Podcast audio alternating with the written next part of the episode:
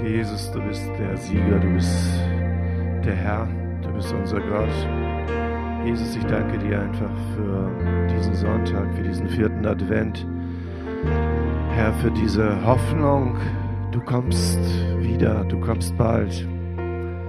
Du bist mitten unter uns. Du bist bei uns, du bist bei mir. Danke, Jesus, dass du da bist. Danke, Jesus, dass du mit uns, Herr, auch in dieser Zeit bist. Du lässt uns nie im Stich. Du bist nie fern. Herr, man kann jeden Tag, jede Minute, jede Sekunde, jeden Moment eine Audienz mit dir haben. Aber das ist einfach genial. Mit dem Schöpfer dieser Welt, dem Schöpfer des Universums, immer verbunden zu sein. Das ist königlich. Amen. Amen. Guten Morgen, Agape Family, zu Hause und hier im Gottesdienst. Ihr dürft euch setzen.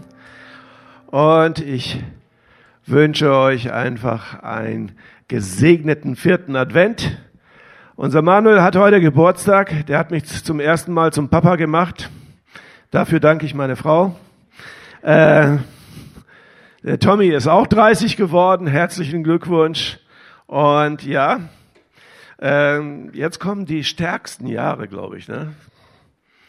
Und äh, da werdet ihr Väter, Mütter, wenn ihr über 30 seid und so.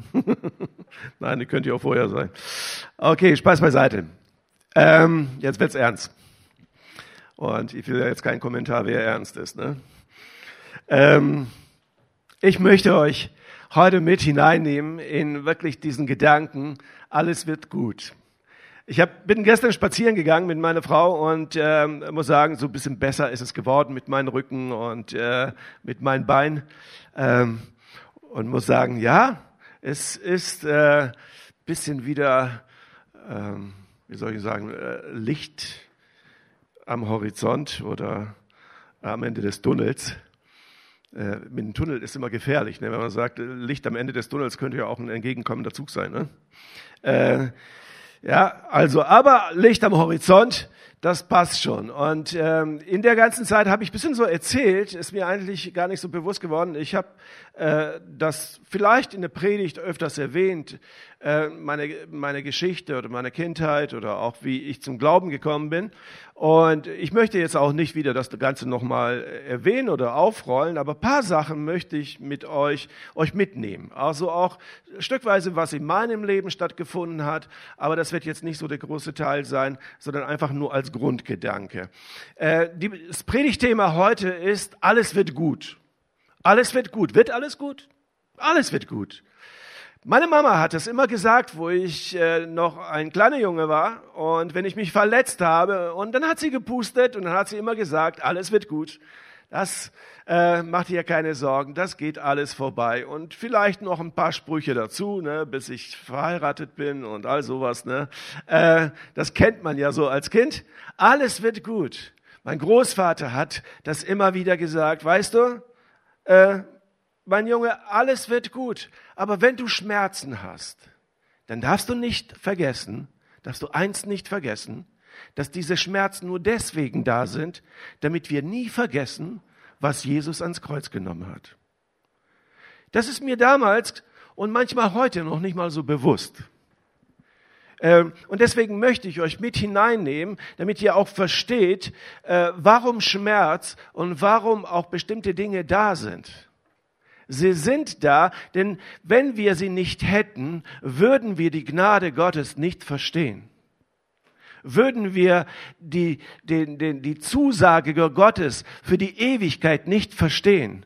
Ich werde euch das biblisch beweisen. Also das sage ich jetzt nicht nur einfach so raus, ne, so, äh, äh, sondern ich möchte euch damit hineinnehmen. Aber ich möchte euch deutlich machen, wir spüren Schmerz, wir spüren bestimmte Dinge, wir nehmen sie wahr, um daran gedenken zu können, daran uns erinnern zu können, welchen Schmerz Jesus auf sich genommen hat. Aber das Wort Gottes macht uns eins deutlich, alles wird gut damit könnte ich jetzt schon Punkt machen und Feierabend mit meiner Predigt. Aber das, ich möchte euch aber trotzdem ein Stück mitnehmen in diese Gedanken. So, jetzt möchte ich meine Brille aufsetzen, damit ich meine Punkte nicht verliere. Wie gesagt, wie ich als Kind von meiner Mutter immer gehört habe, ey, alles wird gut. Und von meinem Großvater, weißt du, wenn du Schmerzen hast und wenn du dich verletzt hast, dann wisse eins, Jesus hat diesen Schmerz auch gehabt. Jesus hat diesen Schmerz mitgenommen, aber er hat ihn nicht nur mitgenommen ans Kreuz, sondern er hat ihn auch gefühlt. Er hat ihn auch gehabt. Er hat all diese Krankheiten und all die Schmerzen und alles das ans Kreuz genommen. Das wissen wir. Für dich, alles wird gut.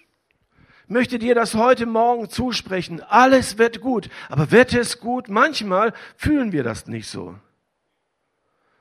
Menschen, die sich sorgen, sorgen sich doppelt. Einmal, weil sie in ihrem Herzen geängstigt sind und einmal, weil sie das Gute vor den Augen verlieren. Sie sorgen sich doppelt.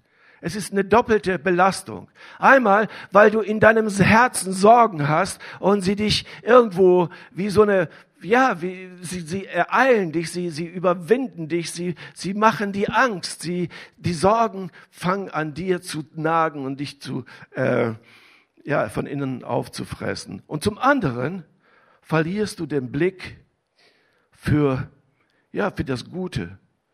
Man verliert den Blick für die wunderbaren Dinge. Das können Sorgen anrichten. Deswegen sorge dich nicht. Alles wird gut. Alles wird gut. Meistens sind wir nicht so positiv eingestellt. Wir sind empfänglich für negative Dinge. Wir sind empfänglich für schlechte Nachrichten. Und deswegen sind die Nachrichten immer voll von schlechten Dingen. Weil wir halt letztendlich mehr empfänglich sind für schlechte Nachrichten als für gute Nachrichten. Manchmal ermüdet das. Aber manchmal nimmt uns das so mit hinein. Und deswegen sind wir schnell dabei, Dinge zu verurteilen, die wir nicht haben, die wir nicht dürfen, die wir nicht können, anstatt dass wir dankbar sind für die Dinge, die wir dürfen, die wir können, die wir haben. Ich habe kein Geld, ich habe dies und jenes nicht. Der andere, der hat ein schöneres Haus, schöneres, schönere Wohnung, schönere Möbel, schönere was weiß ich was alles, schöneres Auto all diese ganzen Besitztümer, der hat das und ich hab's nicht. Ich darf nicht, ich darf nicht jenes, ich darf nicht singen, ich darf nicht raus, ich darf dieses und jenes nicht. Und das zieht dich voll runter. Ich kann das nicht und ich kann jenes nicht. All das zieht einen runter und macht einen doppelt belastend. Einerseits dass ich in meinem Herzen nichts Gutes finde und zum anderen, dass ich den Blick für das Gute verliere. Jesus hatte in der Zeit, wo er auf dieser Erde war, hatte er nicht einfach nur eine gute Zeit. Er ist ja nicht in diese Welt gekommen und alles war Friede, Freude, Eierkuchen. Er hatte alle diese ganzen Herausforderungen, die wir auch oft haben. Er hatte all diese Dinge, mit diesen Dingen zu kämpfen. Er hatte mit Hunger zu kämpfen. Er hatte mit Mangel zu kämpfen. All diese Dinge hatte er. Er hatte mit Schmerz zu kämpfen. Jesaja sagt das dass, dass er noch nicht mal, ähm, ja, dass, dass keiner von uns äh, sich irgendwo an ihn ein, ein, ein, ein Vorbild genommen hätte, wie beispielsweise, wenn wir so jemanden sehen, so, so einen toll aussehenden Schauspieler oder Schauspielerin oder sowas, uns vergleichen. Das wollte keiner, weil er war ein Mann der Schmerzen. An ihm war nicht irgendwo der, der, der Brad Pitt, Vielleicht ist er jetzt momentan auch nicht so der Hit, aber ich weiß es nicht. Äh, aber er war nicht so derjenige, den man äh, irgendwo als Vorbild nehmen würde. Aber er ist derjenige, der uns, der unsere Schuld und unsere Sünden alles auf sich genommen hat. Er hat den Tod erlebt. Er hat den Schmerz erlebt. Er hat das Leid auf sich genommen. Er hat alles das für uns getan. So, ihr müsst natürlich auch meine Beweisführung hören. Aber bevor ich das einfach mache, möchte ich euch ein Vers aus meiner Beweisführung, na gut, ich mache das eigentlich ganz, lese das gleich ganz, aus dem 2. Korinther 4, 17, 7 bis 18. Schon, ne, haben wir gar nicht hier. Doch, haben wir hier. Okay. 7 bis 18, langer Text, aber hört gut zu und studiert das zu Hause. Und dann werdet ihr viele Dinge auch erkennen, warum wir beten für Menschen, die krank sind, die Schmerzen haben und all diese Dinge. Denn diesen kostbaren Schatz tragen wir in zerbrechlichen Gefäßen, in unseren zerbrechlichen Körpern. Den Schatz Gottes, nämlich in unseren schwachen Körper. So kann jeder sehen, dass unsere Kraft ganz von Gott kommt und nicht unsere eigene ist. Von allen Seiten werden wir von Schwierigkeiten bedrängt, aber nicht erdrückt. Wir sind ratlos, aber wir verzweifeln nicht. Wir werden verfolgt, aber Gott lässt uns nie in Stich. Wir werden zu Boden geworfen, aber wir stehen wieder auf und machen weiter. Durch das Leiden erfahren wir am eigenen Leib ständig den Tod von Christus, damit auch sein Leben an unseren Körper sichtbar wird. Wir erleben das Leid, wir erleben Schmerz, wir erleben diese Dinge, damit an uns die Welt sieht, was Jesus getragen hat und dass wir erlöst sind, wenn wir nicht liegen bleiben, sondern aufstehen und weitermachen.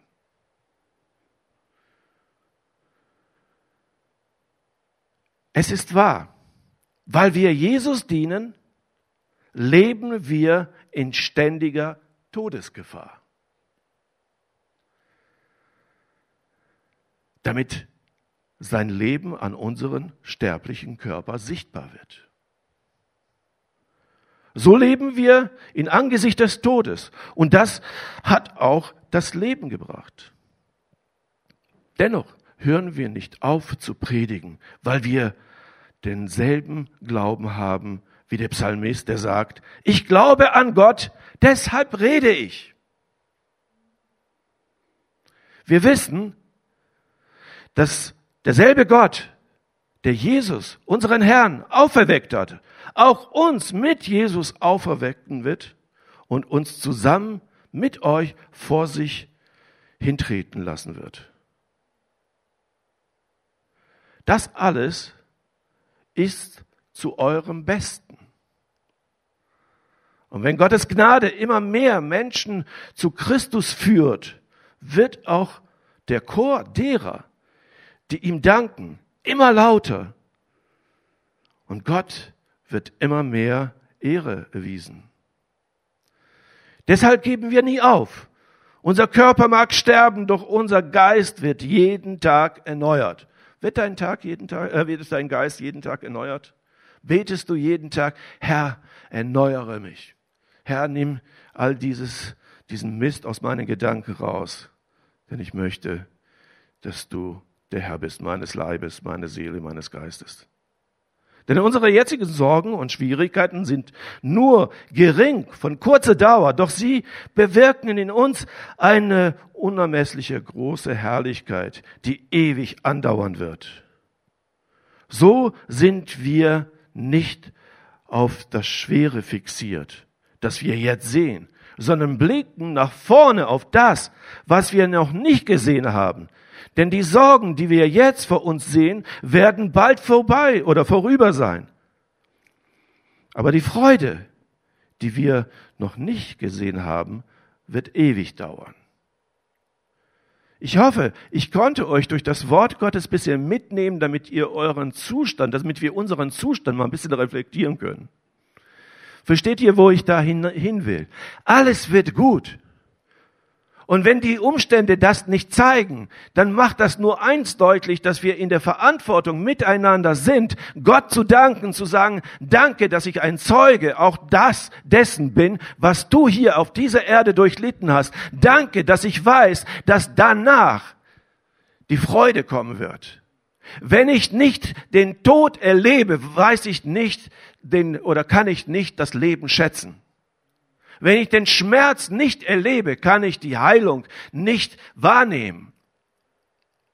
Und so ist, so sind wir mitverpflichtet. Wir beten, sage ich mal schon seit einem Dreivierteljahr für Kranke, für viele Menschen, die wir auch in unserem Kreis haben als Agape Family. Wir beten für sie und wir denken, wir beten für sie. Tun wir nicht, wir beten für uns.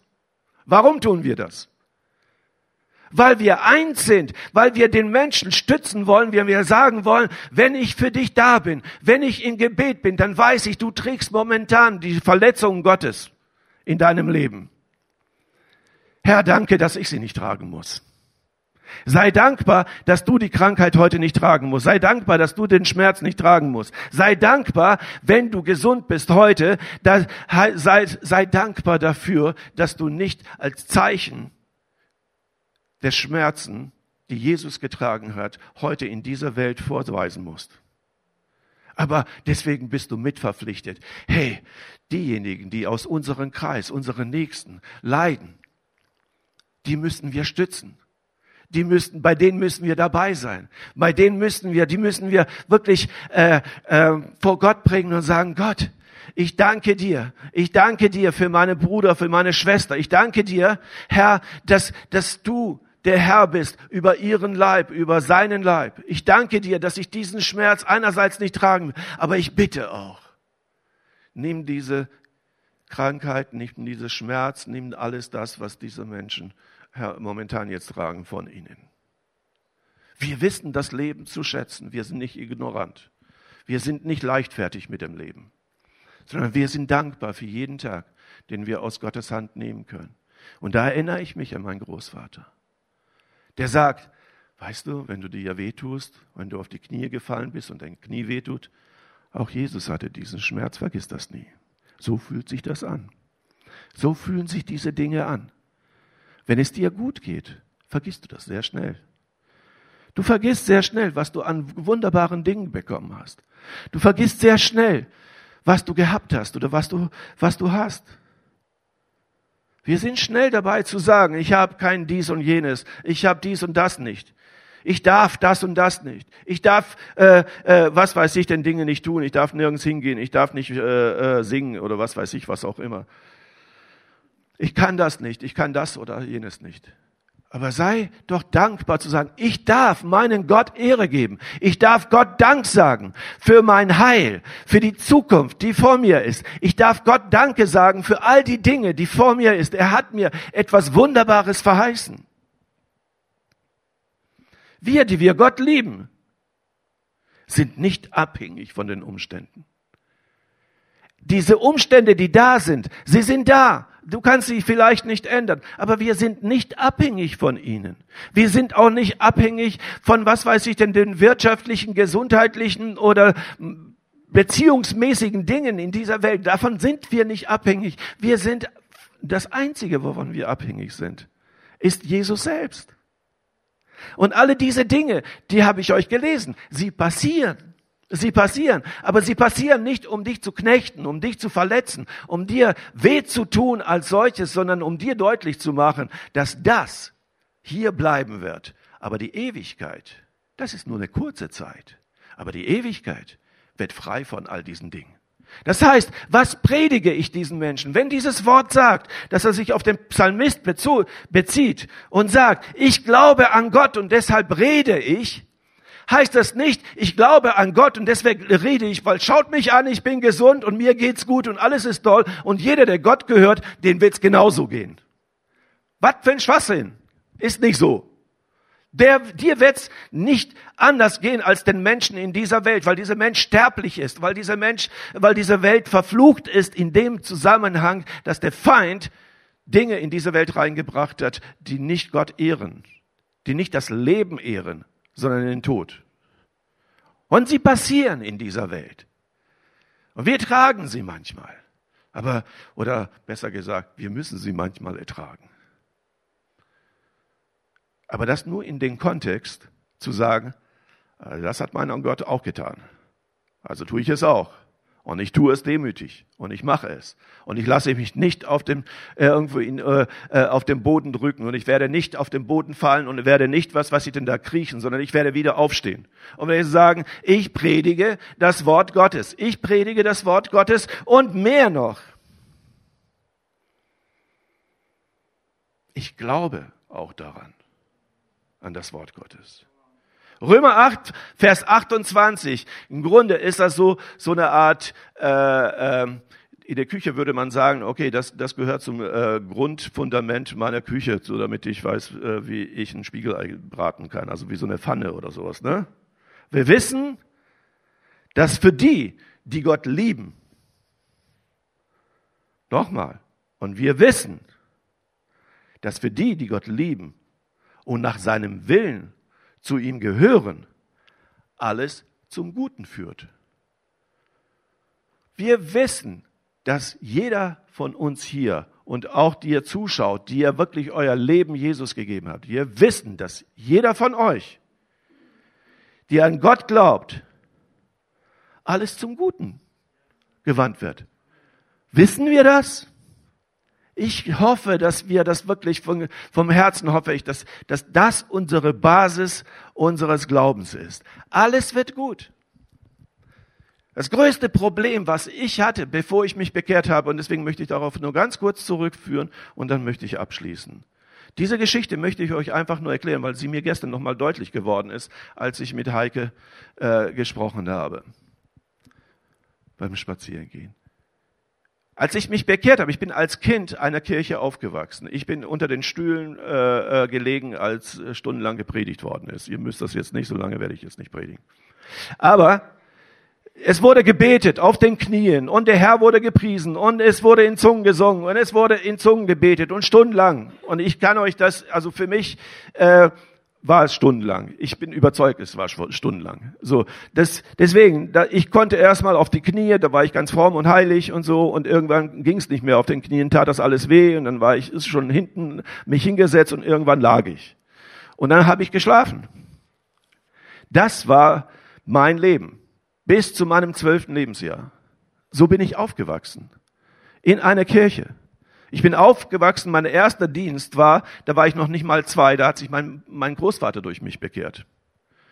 Weil er mich überfahren hat und so einen äh, Schock gekriegt hat, dass er gleich aufgehört hat zu trinken und alles und sich sofort äh, bekehrt hat. Und äh, mir ist nichts passiert das sind Dinge, die passiert sind. Und das war dann, ich war so das Vorzeigewunder. Und dann sind die Leute, dann haben wir Gemeinde gegründet. Und dann wurde halt, äh, äh, ist Gemeinde entstanden. Das heißt, ich war schon Gemeindegründer, bevor ich überhaupt reden konnte. War nicht ich, weil Gott ist so geworden. Und all diese Dinge. Ich habe so viele Informationen gehabt. Wir, es wurde jeden Tag Bibel gelesen. Ich kannte die Bibel, bevor ich überhaupt zur Schule gegangen bin. Es wurde mir alles erzählt. Aber wisst ihr, es war auch eine Zeit, wo immer wieder gepredigt wird, pass auf, kleine Hand, was du tust. Pass auf, du Rebe, dass du nicht abgeschnitten hast, wenn du keine äh, Frucht bringst und ins Feuer geworfen wirst. Pass auf, dass bestimmte Dinge, die du tust, dich Gott nicht verwirft, weil sie nicht vor Gott gerecht sind. Mit zwölf bin ich nach Deutschland gekommen, meine Mutter war noch nicht gläubig. Und mit äh, zwölf, da kommst du so langsam in die Pubertät und denkst nicht äh, an Gott und an äh, stundenlanges auf den Knien beten, sondern dann siehst du halt nette Mädels und was weiß ich denn so, du bist so 13, 14 und so, ja gut, vielleicht bin ich auch ein Spätzünder, 14, 15, äh, etwas später.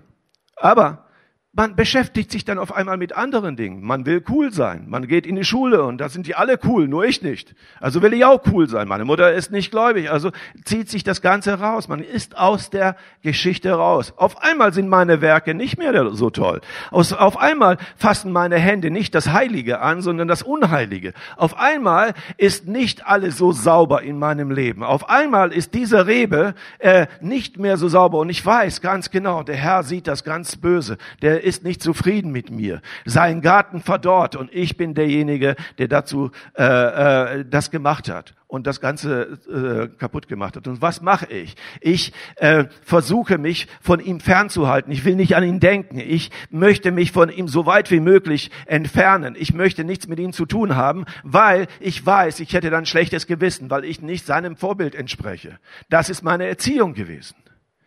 Mag euch vielleicht heute komisch klingen. Aber vielleicht ist der eine oder andere hat vielleicht das auch mitgemacht, was ich mitgemacht habe. Ich will das nicht alles verurteilen. Es waren auch gute Zeiten. Denn sie haben mich wieder darauf äh, zurückgeführt, auf das Wort Gottes. Nur was ich damit jetzt sagen möchte.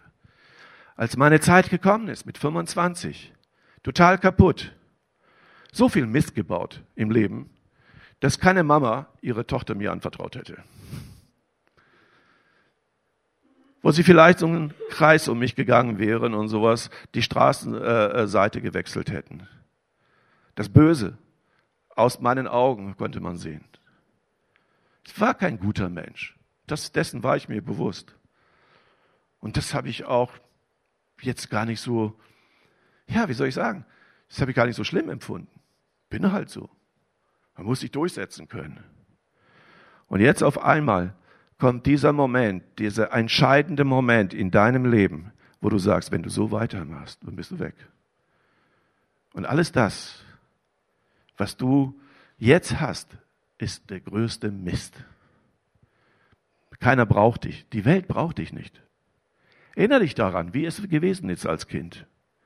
Da war das vielleicht doch alles rein und sauber und alles schön.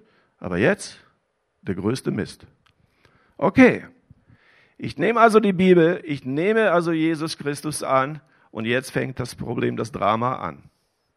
Und das möchte ich für all die, die zu Hause sitzen oder die hier sitzen, einfach deutlich machen, was Gnade bedeutet.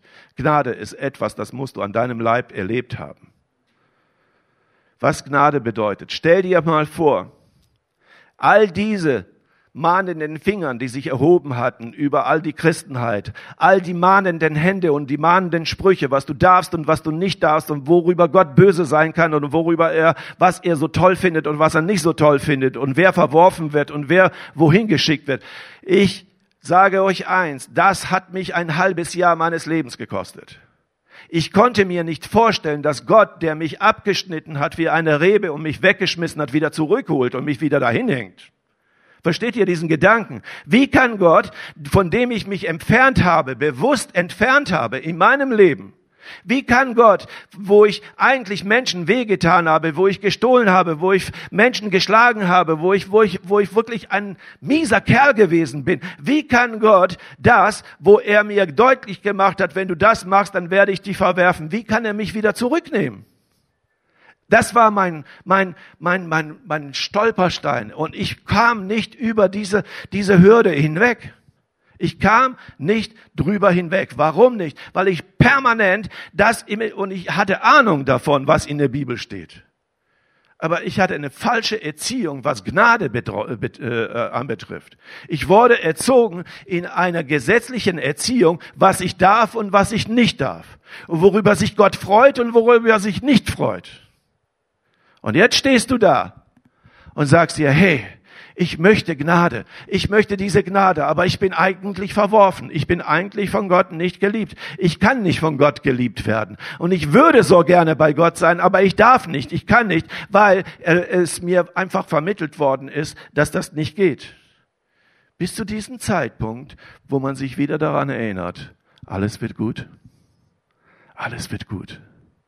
Auch die Schmerzen, auch, das, auch den Mist deines Lebens kann Gott vergeben.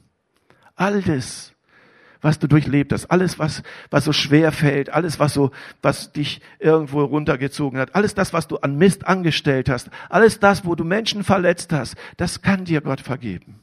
wenn du bereit bist, ihm zu vertrauen, so sind wir nicht auf das Schwere fixiert, das wir jetzt sehen, sondern blicken nach vorne auf das, was wir noch nicht gesehen haben. Denn die Sorgen, die wir jetzt vor uns sehen, werden bald vorüber sein. Aber die Freude, die wir noch nicht gesehen haben, wird ewig dauern. Alles wird gut. Heute Morgen möchte ich dir sagen, ob du jetzt hier bist oder zu Hause. Vielleicht hast du einen schweren Weg hinter dir. Vielleicht warst du irgendwann mal als Kind oder Teenager, bist vielleicht konfirmiert worden, bist vielleicht in der Kirche gewesen. Was ein frommes Kind. Und dann bist du vom Weg abgekommen. Und du merkst, heute ist deine Situation ganz schön mies. Es ist alles nicht so toll. Und alles, was du machst, ist nicht besonders schön. Aber ich sag dir, Gott hat dich nicht verworfen, er hat dich nicht vergessen. Er hat dich nicht abgeschnitten und ins Feuer geworfen, sondern er hat dich festgehalten. Er hat dich aufbewahrt für den Moment wie heute. Für den Moment, wo du sagen kannst, Gott, ich brauche dich. Auf diesen Moment wartet er sehnsüchtig. Und wie in der Geschichte des verlorenen Sohnes, da sitzt er Tag für Tag an der Veranda, so stelle ich mir das vor, vor dem Haus und wartet auf seinen verlorenen Sohn. Und er wartet und er wartet.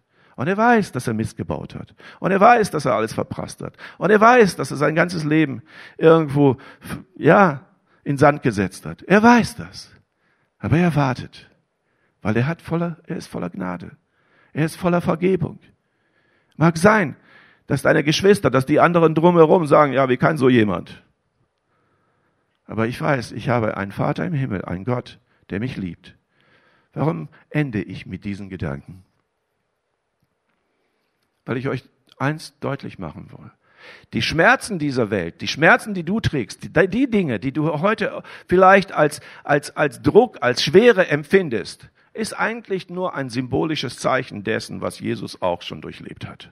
Das andere ist, lass dich nicht davon unterkriegen, steh wieder auf, richte dich wieder neu auf, äh, äh, schüttel den Staub von deinen Füßen, stell dich wieder hin und sage, ich vertraue meinen Gott und ich werde nicht aufhören, das Wort zu verkündigen. Ich bin mitverantwortlich für diejenigen, die verloren gegangen sind. Ich bin mitverantwortlich für diejenigen, die krank sind. Ich bin mitverantwortlich für diejenigen, die heute Schmerz tragen, die in der Angst leben. Ich bin mitverantwortlich. Es ist nicht so, dass ich, weil es mir besser geht, letztendlich mehr gesegnet bin, sondern ich glaube sogar, kann ich jetzt theologisch nicht sofort darauf einsteigen, aber ich glaube sogar, dass die manchmal die Schmerz tragen, die gesegneteren sind. Weil sie dürfen die Dinge Gottes mit sich tragen. Und sie, und warum können sie das? Weil sie es können. Und warum, warum sind wir herausgefordert? Weil wir mit ihnen das mitleiden müssen, weil wir mit ihnen gehen müssen. Wir lassen sie nicht alleine. Das führt zu einer Einheit. Ich kann nicht sofort darauf biblisch eingehen. Ihr könnt daraus eine Studie machen, da bin ich überzeugt dass sie Gesegnete sind. Denn die Apostel haben gesagt, wir sind um den Namen Jesu willen geschlagen worden und haben sich darüber gefreut. Sie wurden geehrt, indem, dass sie eine Backpfeife gekriegt haben oder ausgepeitscht worden sind oder wie auch immer. So, sie mussten Schmerzen tragen, weil sie Jesus Christus verkündigt haben. Manchmal tragen wir diese Schmerzen. Aber manchmal sind das auch, wie hat das äh, Joel erzählt? Manchmal sind die Narben auch, ah, wie hat er es gesagt? Stolz sein, bitte? Stolz? Ja, manchmal muss man stolz sein auf unsere Narben. Das ist natürlich mit Maske immer schwierig zu verstehen, was die Leute erzählen. Also, man kann manchmal stolz sein und er sollte stolz auf die Narben sein. Denn die haben wir für Jesus und mit Jesus getragen. Amen. Lass uns aufstehen. Vater im Himmel, ich danke dir einfach für, Herr, diese Klarheit. Herr, du möchtest, dass wir eins wissen, dass alles gut wird. Alles wird gut. Alles wird gut. Und das ist kein Fragezeichen, sondern das ist ein Aufruf, Ausrufezeichen. Alles wird gut. Und ich bin so dankbar, dass du uns das zusagst. Und wir wissen, dass für die, die Gott lieben und nach seinem Willen zu ihm gehören, alles zum Guten führt. Vater, ich danke dir für diesen heutigen Morgen. Ich danke dir, Herr, für meine Geschwister, die auch momentan Schmerz tragen. Herr, ich möchte mich eins mit ihnen machen und sagen, Jesus, es ist auch mein Schmerz. Es ist dein Schmerz, der getragen wird. Aber wir wissen eins, Herr, dass dieser Schmerz nicht sinnlos ist, sondern es ist ein Zeichen deiner Herrlichkeit. Denn du hast den Schmerz überwunden, du hast den Tod überwunden, du hast die Schwierigkeiten überwunden. Und wenn wir sie haben, dann dürfen wir in unserer Schwachheit die Botschaft verkündigen. Ich verkündige meinen Glauben, dass Jesus lebt. Und das, was ich trage, was ich mitbete, wo ich Schmerz habe, den trage ich stolz als eine Narbe meines Gottes, der geschlagen worden ist, damit ich erlöst und errettet werde. Ich schäme mich nicht des Evangeliums. Ich schäme mich meiner Verletzungen nicht und ich schäme mich äh, meiner Schmerzen nicht. Sondern ich sage, das ist meines Herrn Schmerz. Und ich gebe ihn ab. Und ich bete, dass meine Geschwister, dass sie den Schmerz nicht lange tragen müssen. Ich bete, dass die Krankheiten weichen müssen. Und da, wo der Feind uns zu Fall bringen möchte, da widerstehen wir ihm und sagen, weiche, denn du hast kein Recht an unserem Leben. Wir sind vor Gott erlöst. Nicht erst nach unserem Tod, sondern jetzt schon. Wir sind erlöst. Wir haben das ewige Leben und du kannst uns nichts. Du wirst uns vielleicht zu Fall bringen, aber wir werden wieder aufstehen. Wir werden uns nicht verstecken. Jesus und ich bete, dass wir als Kirche, Herr, eins verstehen, Herr. Herr, das Beste kommt noch. Das Beste kommt noch. Danke, Jesus. Ich bete auch jetzt gerade für diejenigen, die vielleicht in der Situation stecken, die vielleicht früher den Weg mit Gott gegangen sind, mit Jesus gegangen sind und irgendwo verloren gegangen sind. Auf dem Weg sich selbst verloren haben, sich selbst irgendwo nicht mehr irgendwo sehen konnten und irren umher.